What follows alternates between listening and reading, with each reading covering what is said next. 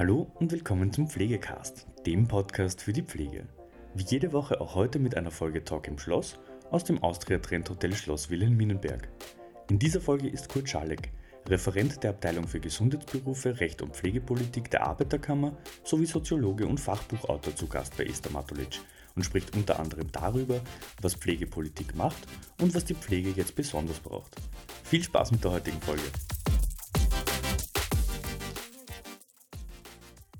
Kurt Schalek, Herr Magister Kurt Schalek, Sie sind äh, Referent der Abteilung für Gesundheitsberufe, Recht und Pflegepolitik der Arbeiterkammer, sind Mitautor von Fachbüchern zu Pflegeprozess, Pflegediagnostik und sind auch befasst mit Deeskalationsmanagement. Sie sind Soziologe und meine erste Frage ist, was hat Sie in die Pflege geführt? Ja, das ist immer eine gute Frage, was die Soziologen in der Pflege verloren haben. In meinem Fall war es doch so, dass es äh, über den Zivildienst gelaufen ist. Das war 1997. Da habe ich im Krankenhaus Leins, das hieß damals noch das neue Leins, äh, Zivildienst absolviert und bin dort in Kontakt mit der Pflege gekommen. Und 97 war ja ein, ein, interessantes Jahr aus Sicht der Pflege, sagen die Einführung des neuen Gesundheits- und Krankenpflegegesetzes. Und ich bin da erstmals tatsächlich in Kontakt mit der Berufsgruppe gekommen und habe das spannend gefunden. Es war einfach Interesse, das mich sagen, da gepackt hat. Und ich habe dann in Folge die Möglichkeit gehabt, mitzuarbeiten an der Übersetzung, dann an der Pflegediagnosen ins Deutsche. Und da bin ich natürlich inhaltlich ein bisschen auch ins Thema hineingekommen und habe festgestellt, das finde ich spannend. Ja, das, das, da, da, will ich weiter tun. So hat sich das ergeben. Ja. Ein Interesse, das dann geblieben ist und sich wahrscheinlich mehr und mehr noch und noch erweitert hat. Ähm, ich finde ähm, das sehr spannend, diese, diese Kombination und habe auch ähm, natürlich mich äh, um Publikationen äh, bemüht, von Ihnen zu lesen und habe da eins gefunden, das äh, hat mir besonders gefallen und zwar ging es da um die Langzeitpflege, äh, um die Frage äh, nach, der, nach, den, nach den Faktoren, die diesen Bereich der Pflege schwierig machen, so wie ich das, wenn ich Sie das richtig paraphrasiere. Und da war ein ganz wichtiger Teil die Unsichtbarkeit, mhm. glaube ich, von Pflegearbeit, die, die ein bisschen die Sache schwierig macht und aus mancher Perspektive auch unattraktiv. Äh, und Sie haben da aber, glaube ich, auch Möglichkeiten äh, skizziert, wie man das ändern könnte. Mehr Blick auf Interaktion, Kommunikation. Können Sie das ein bisschen ausführen, ja. diese Problematik und auch diese Lösungsvorschläge dazu? Ja, das Unsichtbare einer Pflege ist ja tatsächlich das, was man nicht mit den Augen sehen kann. Man sieht ja nur, äh, dass man so ein Glas Wasser vielleicht bekommt von einer Pflegeperson und denkt sich, das ist eine recht überschaubare Handlung. Ja, das, was unsichtbar bleibt, ist nicht die Frage, warum bringt mir eine Pflegeperson Wasser, sagen, was verleitet sie dazu, was ist die Absicht, wofür ist es gut. Und äh, das Problem, glaube ich, mit dieser Unsichtbarkeit ist einfach, dass sagen, äh, es dieser Teil der Arbeit ist, der in der Pflege stattfindet, der nicht sagen, wirklich äh, anerkannt ist. Ja, also da wird sagen, in der, in der, Personalberechnung, würde ich mal sagen, nicht ausreichend berücksichtigt. Er wird vielfach von, von Laien auch gar nicht so wahrgenommen, weil man immer nur sagen, diese Handgriffe sieht. Und was man nicht sieht, ist, was es braucht, damit die Handgriffe stattfinden können. Und das ist aus meiner Sicht vor allem einmal so dieser Beziehungsaspekt, weil Pflege nicht allein passieren kann. Man kann niemand gegen seinen Willen pflegen. Es braucht immer so mindestens das Zulassen der Pflege und für das brauche ich irgendeine Form von Beziehung, die muss ich herstellen. Und dann, wenn ich das einmal hergestellt habe und so einen Zugang zu der Person habe, dann sollte ich optimalerweise auch noch fachlich wissen, was, warum ich wie tun kann. Und das muss man stärken. Das muss man stärker im System verankern. Das muss man sagen, sichtbar machen, indem man zum Beispiel sagt, das ist ein Arbeitsauftrag, den die Pflege hat. Das muss die Pflege selber sagen. Aber ich denke, das muss auch äh, wirklich in den gesetzlichen Rahmenbedingungen berücksichtigt sein und ausdrücklich dort festgehalten sein, damit man zum Beispiel dafür sorgen kann, dass es genug Zeit gibt, genau diese Dinge auch in guter Weise zu machen. Und wenn Sie jetzt einen Blick, äh, vielleicht uns alle Zuschauerinnen und Zuschauer tun lassen auf das, was Sie dann in Ihrer Tätigkeit als Referent für diesen großen Bereich auch, äh, für den Sie tätig sind, da machen. Ähm, was trägt das sozusagen für die Pflege bei, beziehungsweise was ist das überhaupt für ein Tätigkeitsspektrum? Naja, zunächst muss man sagen, die Arbeiterkammer ist natürlich mal eine gesetzliche Arbeitnehmerinnenvertretung. Das ist der Grund, warum es die Arbeiterkammer gibt. Und viele Arbeitnehmerinnen arbeiten auch in den Gesundheitsberufen und da ist die größte Gruppe, wie wir wissen, die Gruppe der Pflegeberufe. Und da ist eben entschieden worden seitens der Arbeiterkammer, man will sich speziell um die Gesundheitsberufe und da natürlich auch insbesondere auch um die Pflege kümmern. Was ich einen guten Schritt finde, weil das eine der großen Herausforderungen in unserer Gesellschaft ist. Und das machen wir da. Also wir haben natürlich einerseits das volle Service-Spektrum, das man als Arbeiterkammer anbietet. Das steht natürlich den Leuten aus den Pflegeberufen ebenso offen wie allen anderen auch, nicht von den ganzen rechtlichen Beratungen und so weiter. Aber speziell hinein geht es dann wirklich in die Fragen einerseits des Berufsrechts, wo es schon um die Frage geht, okay, ähm, was haben wir da, sagen, insbesondere das Gesundheits- und Krankenpflegegesetz, das ja sagen, das zentrale Gesetz eigentlich für die berufliche Pflege darstellt, dass man dort versucht, Anliegen und sagen, Bedarfe, die es in den Pflegeberufen gibt, besser zu verankern, sprich da die Gesetzesmaterie weiterzuentwickeln. Und dass wir natürlich als Arbeitnehmerinnenvertretung sehr stark darauf schauen, unter welchen Bedingungen findet denn Arbeit statt. Ja, die Frage von Arbeitsbedingungen ist so da ganz zentral. Und das Spannende ist ja, dass man damit sehr schnell sehr ähm, wirklich in den Kern der Pflege kommt, weil ich davon überzeugt bin, dass gute Pflege nur dann möglich ist, wenn ich gute Arbeitsbedingungen habe. Das heißt, das, was die Leute, die ihren Pflegebedarf haben, brauchen, ist nicht hundertprozentig, aber sich doch in weiten Teilen mit dem deckt, was auch die Pflegepersonen brauchen und wollen. Und das finde ich eigentlich schön, dass man sagen, da zwei Fliegen mit einer Klappe schlagen kann äh, wenn man sich sagen, versucht, hier einzusetzen für Verbesserungen. Und das heißt, praktisch heißt das, dass man sehr viele Gespräche führt. Wir stehen im Austausch eben mit dem Gesundheitsministerium oder Sozialministerium, ist im Moment ja ein Ressort, mit Berufsvertretungen wie dem österreichischen Gesundheits- und Krankenpflegeverband selbstverständlich. Ähm, wir besprechen Fragen mit den Gewerkschaften. Wir machen konkrete Beratung für Berufsangehörige, die sich zum Beispiel mit berufsrechtlichen Fragen also auch an uns wenden.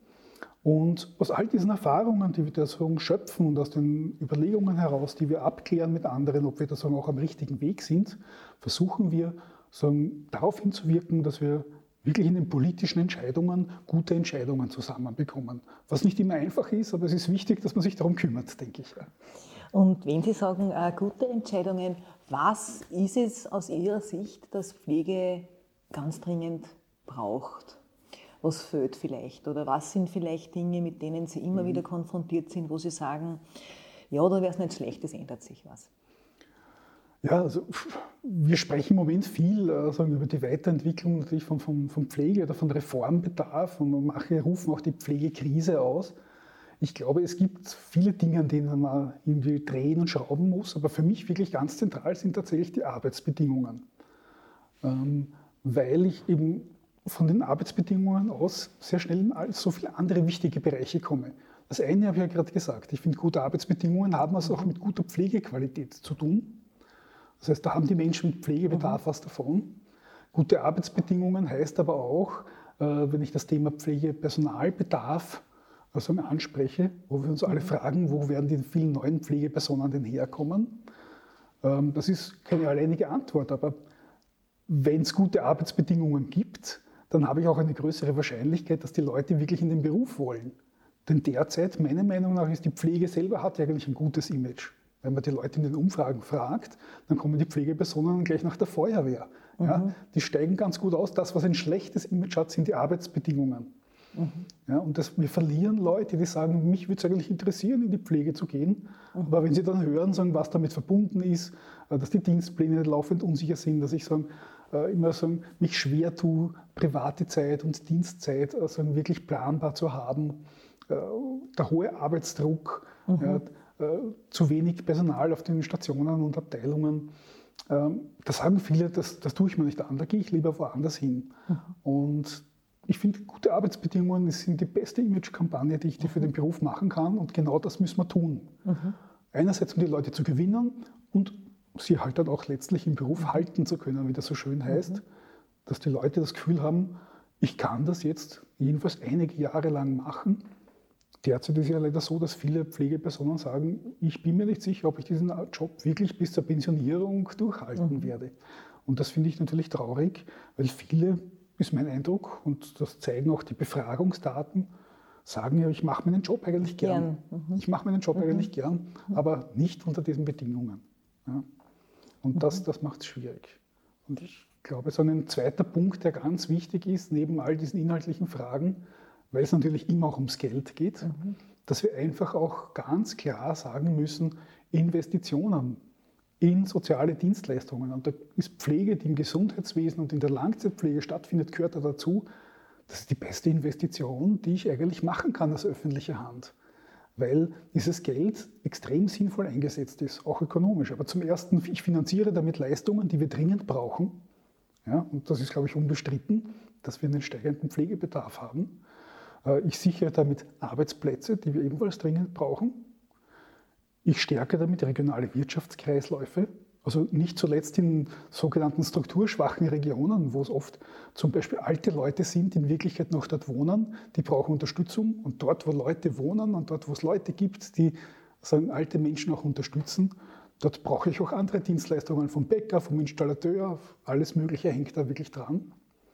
Und ganz viel, das WIFO sagt, 70 Prozent von dem Geld, das man in die öffentliche, das die öffentliche Hand in Betreuung und Pflege reinsteckt, kommt wieder zurück allalong über Steuereinnahmen und über Sozialversicherungsbeiträge. Das ist ein ganz ein toller Wert, auch im, im Branchenvergleich.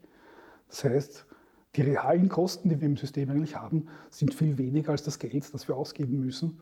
Und wir müssen uns einfach trauen, dass diesen Schritt zu gehen. Ich glaube, dass der möglich ist und dass er wichtig und gut ist. Wenn Sie sagen, Arbeitsbedingungen müsste man an der Schraube drehen, weil die Leute den Job prinzipiell gerne machen, gibt es da vielleicht Länder und oder Modelle, wo man sagt, da kann man hinschauen, die sind da irgendwie vorbildhaft? Oder ist das nicht so, nicht so einfach zu beantworten? Ist das ich finde, es ist nicht einfach zu beantworten. Mhm. Und die, die Daten, die ich kenne, auch aus, internationalen, aus dem internationalen Bereich, zeigen ja, dass die Probleme weltweit doch relativ ähnlich sind. Ja, es gibt überall so Schwierigkeiten, genug Menschen in den Pflegeberufen zu haben. Vielfach sind die Leute unzufrieden, mhm. aus vielleicht unterschiedlichen Gründen. Ähm, ich denke, man muss sehr klar hinschauen, wo so der, der Schuh drückt, de facto. Ja. Und genauso hat nämlich eine Befragung geheißen, die wir 2018 seitens der Arbeiterkammer gemacht haben. Äh, es war eine große Befragung an alle Gesundheitsberufe in Österreich. Da haben über 14.000 Personen teilgenommen. Und da kommt ganz klar raus, äh, die Zufriedenheit mit dem Job hängt ganz stark damit zusammen, ob meine Arbeitszeit zum Beispiel, die ich vereinbart habe, die im Arbeitsvertrag steht, ob das regelmäßig eingehalten wird oder nicht. Ja, das heißt, genau dieser Umstand, dauerndes Einspringen, ununterbrochene Mehrarbeit, führt in Wirklichkeit zu massiver Unzufriedenheit und lässt die Leute an den Berufsausstieg denken. Also das ist nicht das Einzige, aber das ist, da merkt man zum Beispiel, das ist etwas, wenn ich da was verbessere, glaube ich, da kann ich einen sehr großen Effekt erzielen. Ja, und, und kann vieles von dem verbessern, was im, sagen, jetzt im Moment ganz schwierig ist. Und manchmal hat man den Eindruck, man weiß ja gar nicht, wo man anfangen soll, weil es so viele verschiedene Themen gibt. Ich finde, das ist ein gutes Thema, mit dem man anfangen kann. Davon würde ich mir auch viel erwarten und viel erhoffen. Mhm. Also wenn ich es jetzt zusammenfassend versuche zu greifen. Also es sind die Rahmenbedingungen, die als belastend erlebt werden und gar keinesfalls irgendein Aspekt des Pflegeberufs selber, sondern es sind die Rahmenbedingungen und die Arbeitsbedingungen, die den, die den, den, den Wunsch nach äh, Exit, nach, Aus, mhm. nach Berufsausstieg befördern. Also ich glaube primär ja. ja. Natürlich habe ich in jedem Beruf auch so schwierige mhm. Aspekte, ja, mhm. mit denen man mich auseinandersetzen muss. Mhm. Ob das jetzt in der Pflege die Fragen von Ekelgefühlen zum Beispiel ja. ist, ja, oder ähm, dass es mühsam sein kann, sich äh, mit sehr fordernden Angehörigen beispielsweise mhm. auseinanderzusetzen. Das sind alles natürlich Dinge, die herausfordernd, herausfordernd sind Mhm. Aber ich denke, es gibt in jedem Beruf natürlich so ja. spezifische Herausforderungen, ja. mit denen ich vielleicht auch oft nicht ganz so zufrieden bin.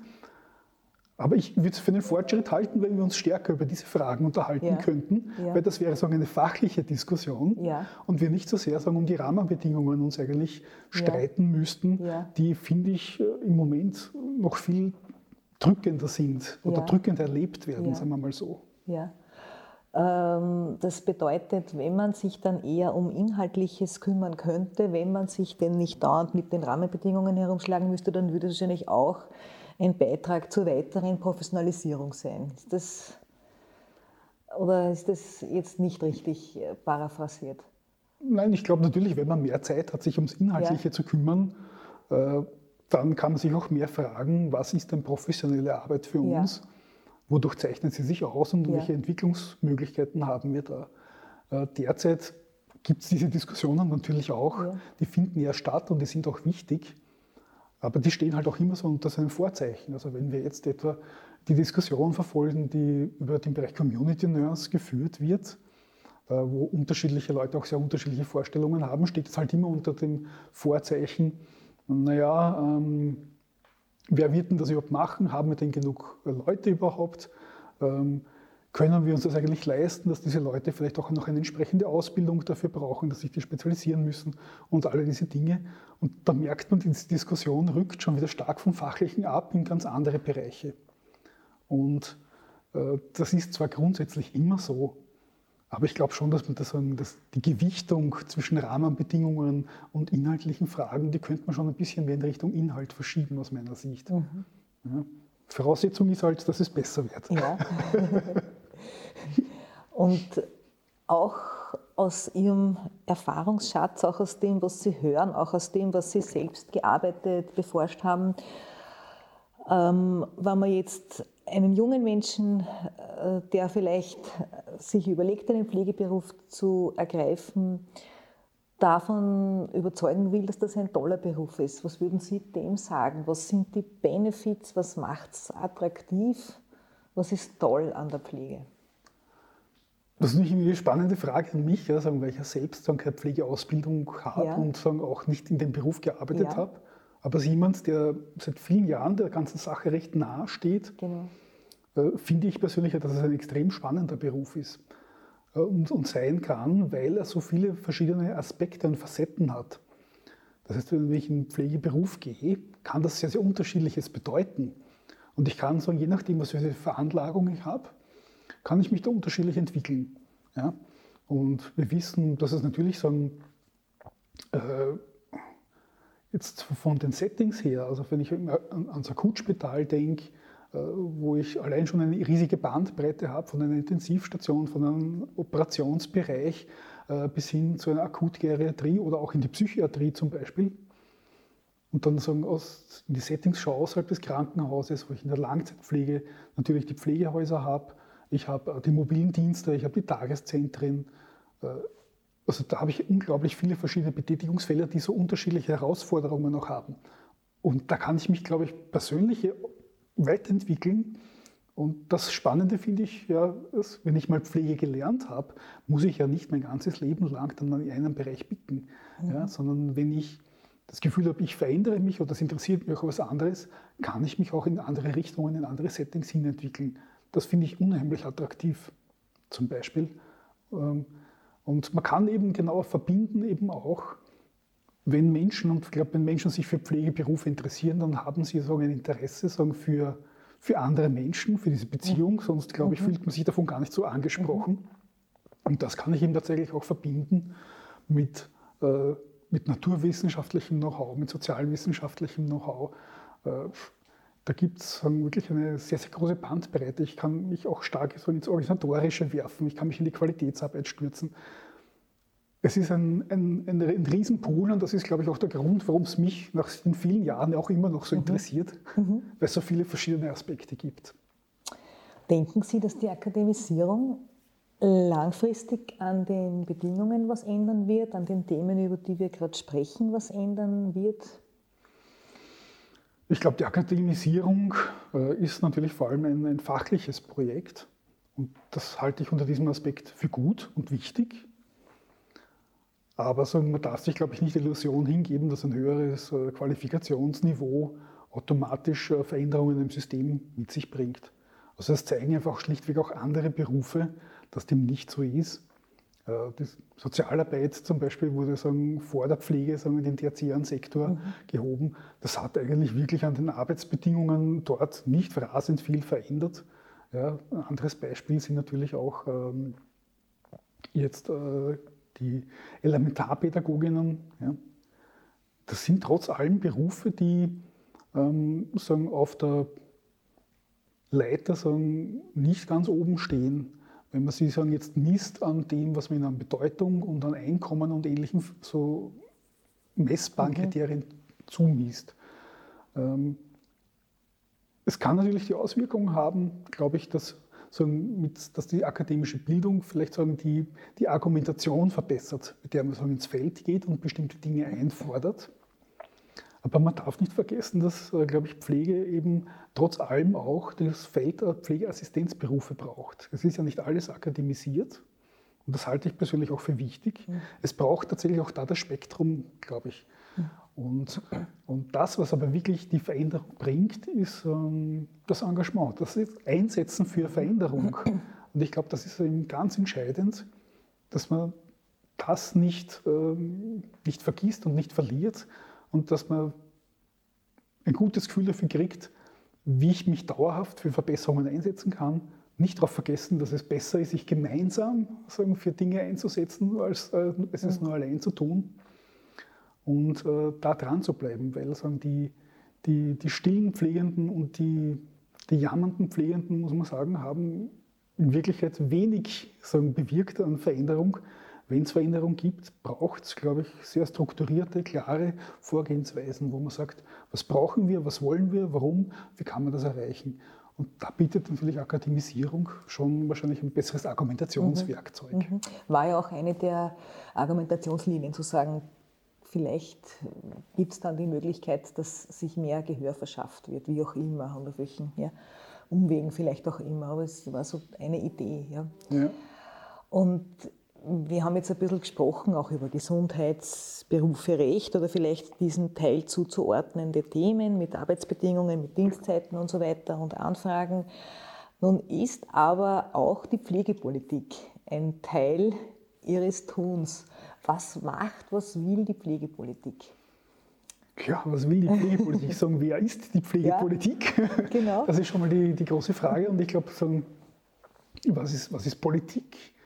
Ähm, jetzt bin ich kein Politikwissenschaftler, aber ich würde schon irgendwie verstehen, dass Politik grundsätzlich etwas ist, äh, wie man versucht, gemeinschaftliche Entscheidungen zu, zu treffen. Weil es einfach unterschiedliche Interessen gibt und da, da, muss man irgendwie natürlich zu Entscheidungen kommen, damit man weiß, ob man es so oder anders machen soll.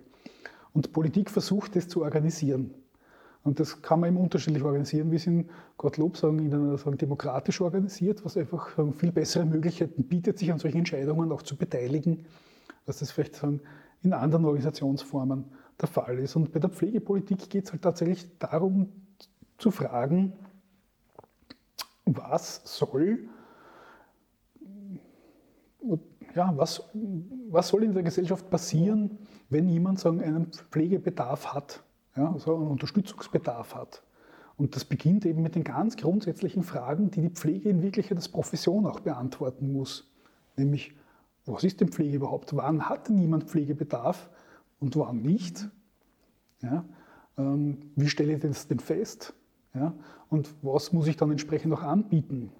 Wer soll was kriegen und wer braucht was nicht? Ja, das sind so die zentralen Fragen, die es in, in der Pflegepolitik geht und die sollte aus meiner Sicht natürlich grundsätzlich einmal immer die Leute im Auge haben, um die es wirklich geht. Das sind einfach die Menschen, die die Unterstützung brauchen. Und dann so in zweiter Linie auf die zu schauen, die nicht unwichtiger, sondern gleich wichtig sind, aber die die Pflege leisten.